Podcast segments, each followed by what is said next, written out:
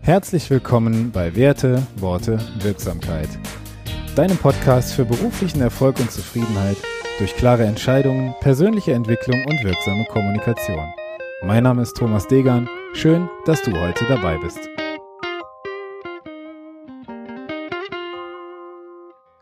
Episode 8. Wirksam Verhandlungen führen. Warum dieses Thema?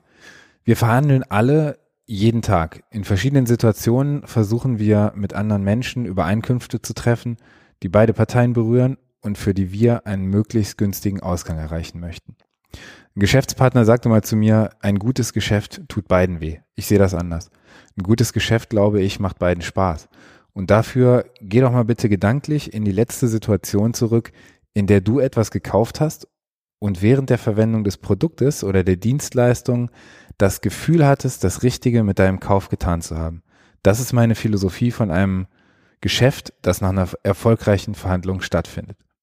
Und in meiner Welt heißt Verhandeln also nicht eine Kriegserklärung gegenüber meinem Geschäftspartner, sondern vielmehr das gegenseitige Abklären und äh, Abstimmen von Erwartungshaltungen, um am Ende für beide Parteien optimalen Gegenwert auszutauschen. Kurz gesagt ist für mich eine Verhandlung die Kommunikation, die stattfindet, damit man zu einer Übereinkunft kommt, ähm, in der von beiden Parteien aus vollem Herzen Ja gesagt werden kann. Also der von beiden Seiten zugestimmt werden kann. Und dieser Prozess, ähm, der passiert eben auch, um von vom anderen das zu bekommen, was du möchtest und dem anderen dafür das zu geben, was er möchte. Und du siehst, keine Übereinkunft ist dabei noch keine Option, aber dazu später mehr. Was bedeutet es denn, Verhandlungen zu führen? Die Kommunikation in der Verhandlung ist wie ein Experiment, in dem es darum geht, deine Werte und Ziele, deine Integrität mit der deines Verhandlungspartners irgendwie in Einklang zu bringen. Und dabei sind manche Werte und Ziele ganz ähnlich und andere sogar gegensätzlich. Und jede Verhandlung, die du führst, läuft genau nach dem gleichen Muster ab. In einer für mich guten Kommunikation findet also ein Austausch über Dinge statt, die nur in begrenztem Rahmen zur Verfügung stehen. Und idealerweise schaffst du es, in deiner Verhandlung deine Ziele und die Ziele deines Gesprächspartners so zusammenzuführen, dass am Ende der Verhandlung jeder das bekommt, was ihm wichtig ist. Und das muss nicht unbedingt das sein, was zu Beginn der Verhandlung mal auf den Tisch lag oder in den Ring geworfen wird.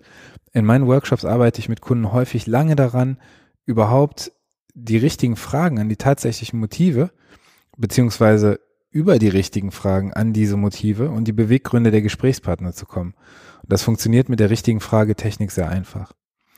Eine der Grundannahmen in der Verhandlung ist es, dass der beste Weg ist, dein Ziel zu erreichen, wenn auf diesem Weg auch dein Verhandlungspartner dein Ziel, sein Ziel erreicht.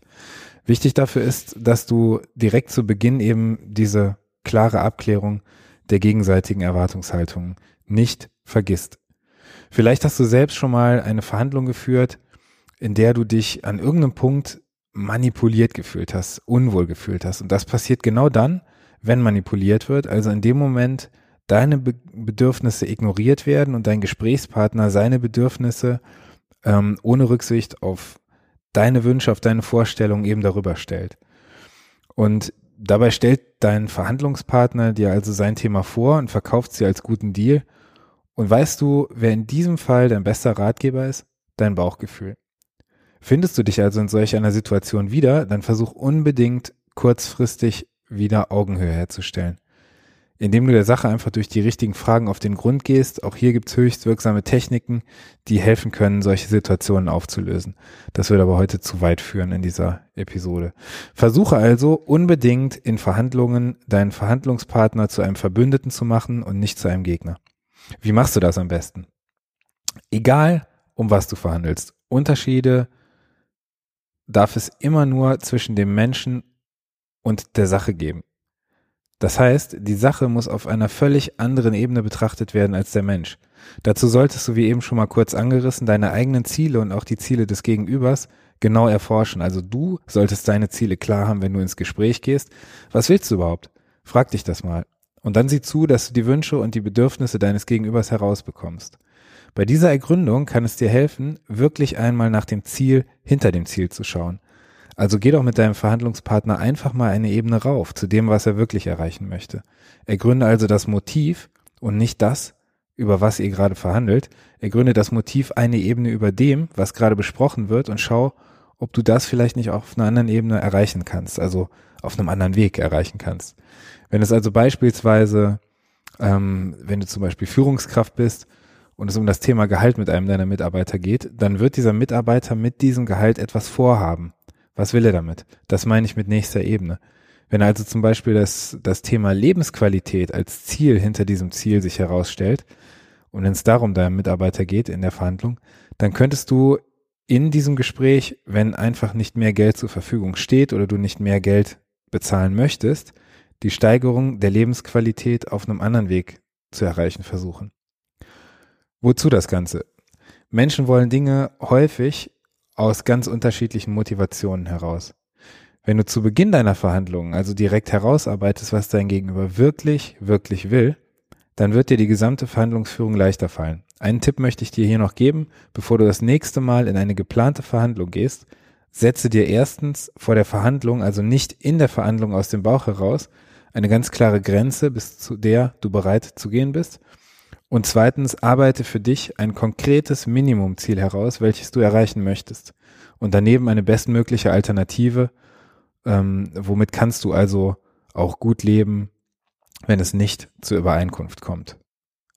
Heute kurz und knackige Folge. Ich danke dir, dass du dabei warst. In diesem Sinne, frohes Verhandeln. Wir hören uns. Mach's gut. Vielen Dank, dass du heute wieder dabei warst. Ich freue mich auf die nächste Folge. Gib mir doch gerne ein Feedback über die E-Mail-Adresse, die du in den Shownotes findest oder komm in unsere Facebook-Community Werte, Worte, Wirksamkeit. Wenn dir der Podcast gefallen hat, dann sei so lieb und hinterlass mir doch bitte eine 5-Sterne-Bewertung. Ich freue mich auf die nächste Folge. Bis dahin, mach's gut.